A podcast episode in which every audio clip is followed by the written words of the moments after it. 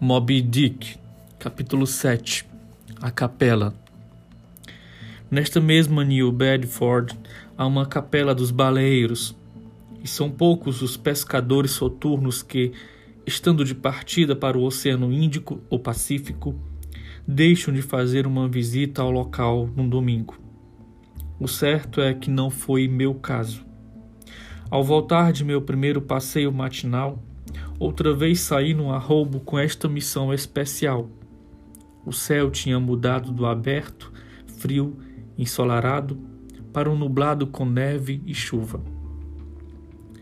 Embrulhado em cima, embrulhado em minha capa feita de chamada de pele de urso, abri caminho contra o furioso temporal.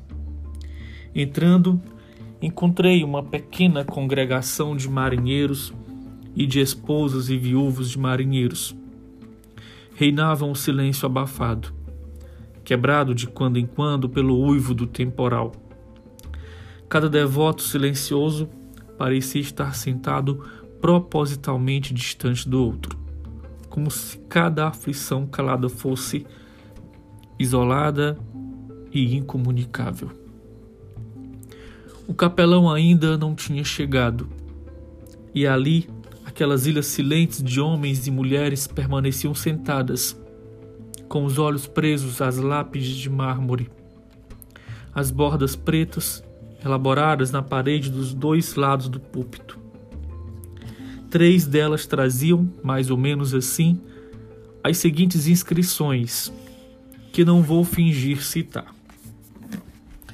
Consagrada à memória de John Talbot, que se perdeu no mar com a idade de 18 anos, próximo à Ilha da Desolação, no litoral da Patagônia, em 1 de novembro de 1836.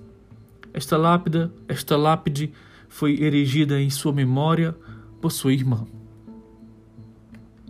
Consagrada à memória de Robert Long, Williams, Hillary, Nathan Coleman, Walter Caney, Seth Macy e Samuel Clay que formavam a tripulação do navio Elisa, Eliza, que se perdeu arrastado por uma baleia no litoral do Pacífico em 31 de dezembro de 1839. Este mármore foi colocado pelos companheiros de bordo sobreviventes. Consagrado à memória do finado capitão Ezequiel Herd, morto à proa de seu navio por um cachalote na costa do Japão em 3 de agosto de 1833. Esta lápide foi erigida em sua memória por sua viúva.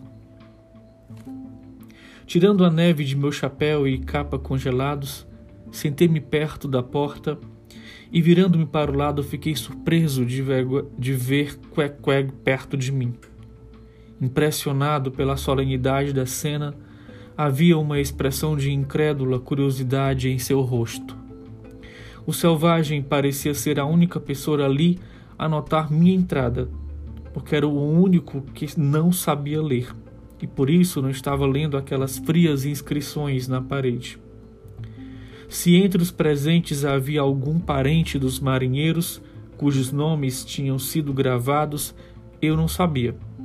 Mas são tantos os acidentes sem registro na pescaria e tão claramente algumas mulheres que ali estavam cobriam seus rostos com os vestígios de alguma aflição inquebrantável, que tive certeza de que diante de mim estavam reunidos corações incuráveis, para os quais a contemplação das lápides vazias fazia sangrar de novo as velhas feridas. Ó, oh, vós cujos mortos jazem enterrados sob a grama verde, que em meio às flores poder dizer: aqui jaz o meu amado. Vós não sabeis a desolação que habita estes nossos peitos. Que vazio amargo esses dos mármores enegrecidos que não cobrem cinza alguma. Que desespero esse das inscrições irremovíveis. Que vácuo mortífero que indesejada infidelidade daquelas linhas que parecem minar toda a fé e recusam a ressurreição a seres que no deslugar pereceram sem ter túmulo. Túmulo. aquelas lápides poderiam estar tanto na caverna de Elefanta como aqui. Em que recenseamento de seres vivos estão incluídos mortos da humanidade? Porque há um provérbio que afirma que os mortos não falam, embora saibam mais segredos que Godwin Sands.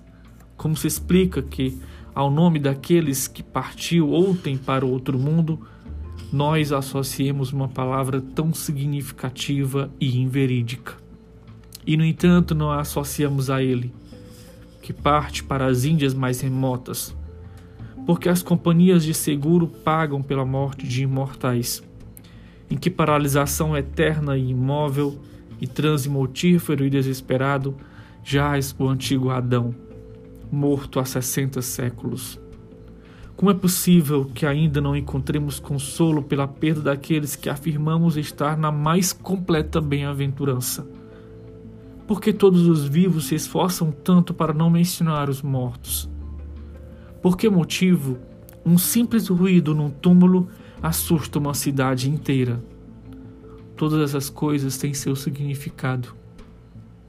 Mas a fé, como um chacal, se alimenta por entre os túmulos e mesmo dessas dúvidas mortais recolhe sua esperança mais vital. É desnecessário descrever os sentimentos com que olhei para aquelas lápides de mármore na véspera de uma viagem a Nantucket, lendo na penumbra daquele dia escuro e triste o destino dos baleeiros que haviam partido antes de mim. É, Ismael, podes ter o mesmo destino, mas, não sei como, Senti-me de novo alegre. Estímulos agradáveis para embarcar. Boas chances de promoção. Parece que sim. Um navio naufragado fará de mim um imortal por carta de mercê. Pois é, existe a morte neste negócio baleiro. Um modo caótico, rápido e sem palavrório de empacotar o homem para a eternidade. Mas e daí? Parece-me que estamos profundamente equivocados a respeito dessa história de vida e morte.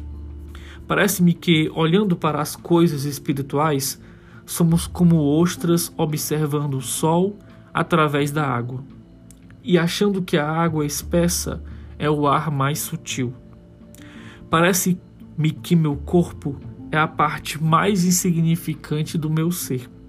A bem dizer, leve meu corpo, levem-no, não sou eu.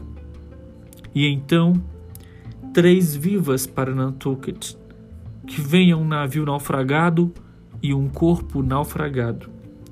Pois naufragar minha alma, o próprio Jove não pode.